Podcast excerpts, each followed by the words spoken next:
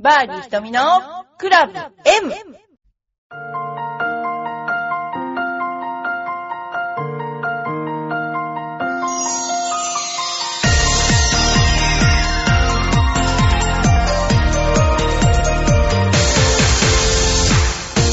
こんにちは、バーディー瞳のクラブ M です。えー皆さんいかがお過ごしでしょうか？暑いですね。私はあの今週3回ラウンドをしました。あの、娘が試合だもんですから、あの、えーちょっとまあ、アドバイスして回ってたんですけれども、まあ大体ほとんど、あの、カートには乗らないで回って、まあ今年一番暑かったなーって感じたのは、顔から汗が出たっていうことですね。えーそれは本当に、あのー暑かったですね。で、でもまあ、あの、暑さにも慣れるというか、まあ、今週も、あの、2日間、あの娘たちの合宿に、えー指導に行きますけれども、まあ、それはなんか、ワンハーフか2ラウンド、え3日間やるらしいんですけど、私もちょっと頑張ってみようかなと、2日間ですけども、えー思っています。で、あの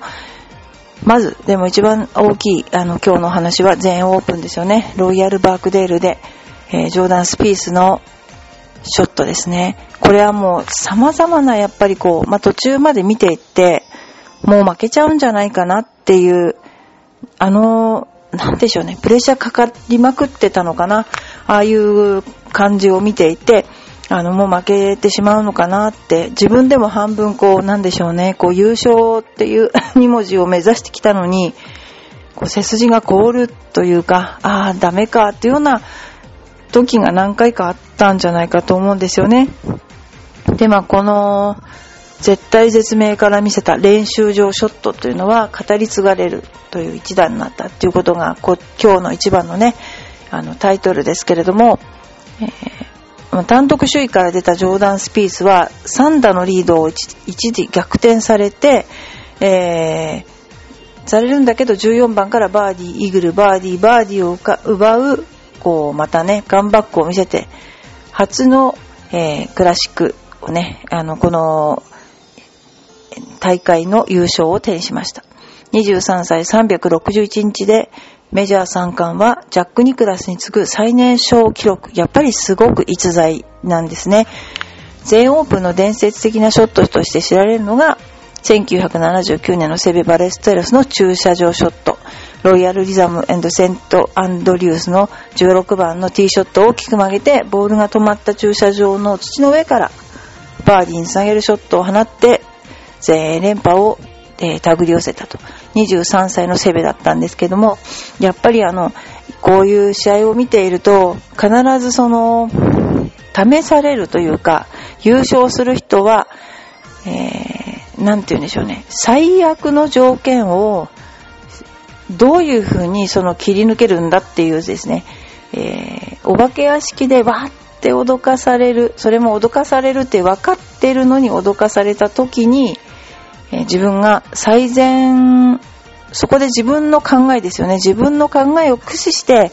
最善の方向を、えー取ることができるかっていうのが、えー試されるんですけれど、でもそれがすごく不思議なのは、必ず方法がある。必ず、まあ、奇想天外というか、方向が、方法があるっていうのが、やっぱりこの、ないわけじゃないっていうところがすごいんですよね。で、それに気がつくかどうか、その斬新なやり方をもってして、この窮地を乗り切るかっていう、その辺のところが、あの、すごく、えーね、あの、試されるというかですね、自分の持ち得るカードの最後の切り札をここで切るか、そのカードすらないと思ってしまうのか、そんな感じかな。で、序盤4ホール3ボギーになっちゃって、マットクーチャーに並ばれて迎えて13番のパー4で、雨がこう降ってる時に放ったショットはもう右にめっちゃくちゃ曲がって深いブッシュに入ったんですけど、まあアップヒルでグリーン方向はスタンスもまともに取れないと。で、ここからどうやって打ったらいいんだろうということを考えて、そしてアンプレアブルを選択して、ボギーで終わればと考えたんだけど、アンプレアブルを決めたけど、そのドロップゾーンをですね、え20分間にわたり競技員と相談したと。やっぱりね、ルール上の問題で最善のいい場所を選ぶってことなんですけど、聞いてみたと。え、練習場は OB ゾーンかと。で、答えはノーだった。えー、打つのは、あそこの方が断然いいロケーション。だってアンプレアブルっていうのは自分で宣言、フェアウェイのど真ん中でも宣言できるわけですからね。えー、戻る。もしくは、元、元打った場所に戻る。まあ、2クラブとかね。あの、いろいろありますけれども、元打った場所に戻る、その、ピンと今あるボールの後方線上に戻る。ということですよね。で、あのー、まあ、その練習場で OK ってなったから、あのー、なんでしょうね、えー、打ったということなんですけど、そこを選択したという語り継がれるショットになったということなんですけども、3打目をグリーン手前まで運ぶと、アプローチを捨ててボギーセーブ。ボギーセーブですよね。本当に。クーちゃんに1打リードされたが、ここで完全にスイッチが入って、14番パー3ではピンをかすめるスーパーショットでバーディー。続く15番のパー5では15メートルのパットをねじ込んでイーグル。あまりの出来事に、まあ、スピースも驚いたという感じで、なんかコメントとしては、あのイーグルをもっと喜ぶべきだった。ガッツポーズをするべきだったと思う。でも、何をしてるかわからなかったと。だからもう何をしてるかわからない状態になっちゃうと、もう今まで積み重ねたものしか出てこないですよね。もう自分の積み重ねたもの。要するに思考回路がショートしちゃってる時には、もうすべて今までが自分が積み重ねた、なんだ、練習というかですね、そういうのが出るっていうことなんですよ。頭が真っ白っていうことですよね。で、キャディは指さして、ボール忘れなよと叫んだということなんですけど、で、あのー、結局その後も16、17番もバーディーを取って、ね、最終的には、もう、すごいですよね。えー、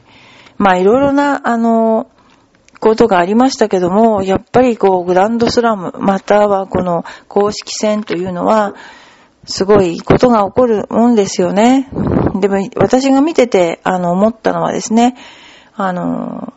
まあ、自然と人間とのまさに戦いだなと。まあ、その隣に、えー勝つためには相手を倒さなきゃいけないんだけれども、こう自然の中にあって、こう暴風だったり、いろんな環境にさらされた時に、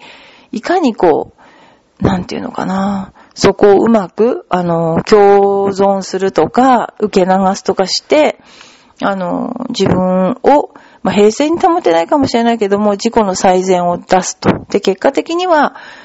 私は思うんだけど、やっぱりこう、うんと、ひょうひょうとして勝つ人って珍しいと思うんですね。こういうふうにこう、わけわかんなくなっちゃったみたいな感じになっちゃう場合が多いと思うんですよ。だからこそ、その時に私が思うには自然と一体化しちゃうんじゃないかと思うんですね。だからいわゆるゾーンに入る。その自分っていうものが、なんていうのかな、自然と本当に一体になって、もう何も思考しなくてもそういう思い通りになっていくっていうかな。そこまで追い詰められないと優勝って手に入んないのかななんて思ったりもしますよね。で、私たちの関心事としては、まあ本当に全員、あの松山秀樹選手の活躍だったんですけども、やっぱり毎回本当期待して見て、あの、もう、なんていうのか、優勝する選手と何の遜色もないんだけども、いつもちょっと残念だなという感じはしますよね。それでね、まあいろいろこういうメジャーとなると、とても大変なね、あの、プレッシャーとの戦いだなと思いますね。ということで、えー、今度は全英女子オープン、どんな試合が、あの、展開になっていくのか、あの、とても興味があります。私もちょっと責任を感じて解説をしたいと思います。はい。それではですね、今日もお便りをいただきました。えー、お便りを紹介させていただきたいと思います。はい。ラジオネームゆうくまさん、ありがとうございます。ひとみさん、こんにちは。恐怖の夏休みに入りました。長男は学童、末の娘さんは、保育園は、年末年始以外休みなし。そうなんですね。あ、でも嬉しいことですよね。長女は家にいるけど、バレエがあるので、学校のプールや歩行もあるけど行かないです。弁当作りが辛い。そうですね。ひとみさんのおすすめの弁当レシピがあれば教えてください。いや、もう夏の弁当ってただ腐らないことを命をかけてるんだけど、なんかもう本当にあの、暑いからね、本当私もいろいろもう火をね、あの、十分に通したものとか考えましたね。でも一番な、あの、何でも面白いけど、あの、そぼろ弁当とか簡単でしたよね。で、最初は卵と鶏と、なんか、小松菜みたいな、ほうれん草みたいなバラバラにしてたんだけど、だんだんいっぺんに食べ出したりしてね。それね、乗っけたりとかした思い出とかあります。まあ、本当に一番最後に作ったお弁当が、娘の高校の最、次女の最後のね、高校の時のお弁当なんだけど、まあ、これで終わりかっていう、もう、ね、特攻も すごい嬉しかったんで、よいこまさんもうちょっとだから頑張ってください。なんかでも全然別件ですけども、夏休みが少なくなるっていう、子供たちの夏休みが少なくなるという話が聞こえてきました。あの、静岡県のある、こう、あの、小学校で、その理由は、えっ、ー、と、教員があまりにも、その、何ですか、残業というか、が多くて、それをするんだったら、要するに、生徒たちがえっ、と、多く学校に来てもらって、教員の、えっ、と、勤務時間を減らすために、子供の夏休みを減らすという、あの話が出ていたのに、びっくらこう言ってしまいました、私は。大変なのはわかるんですけども、でも、まあ、夏休みに限ったこと、夏だからできるってこともだけには限らないけども、やっぱり子供って、あの、休みも必要だし、例えばなんか勉強するにも、まとまった休みとか、結構必要じゃないかなと思ってんですね。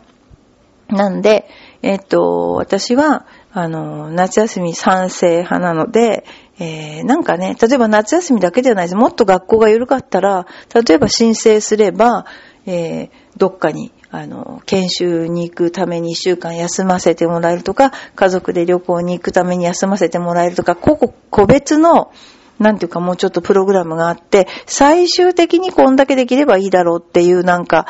そういうテストでも何でも作って、それで進級して、進級できない人は、えー、同じ学年をもう一回やるっていう、そういうのでいいんじゃないかな。で、別に、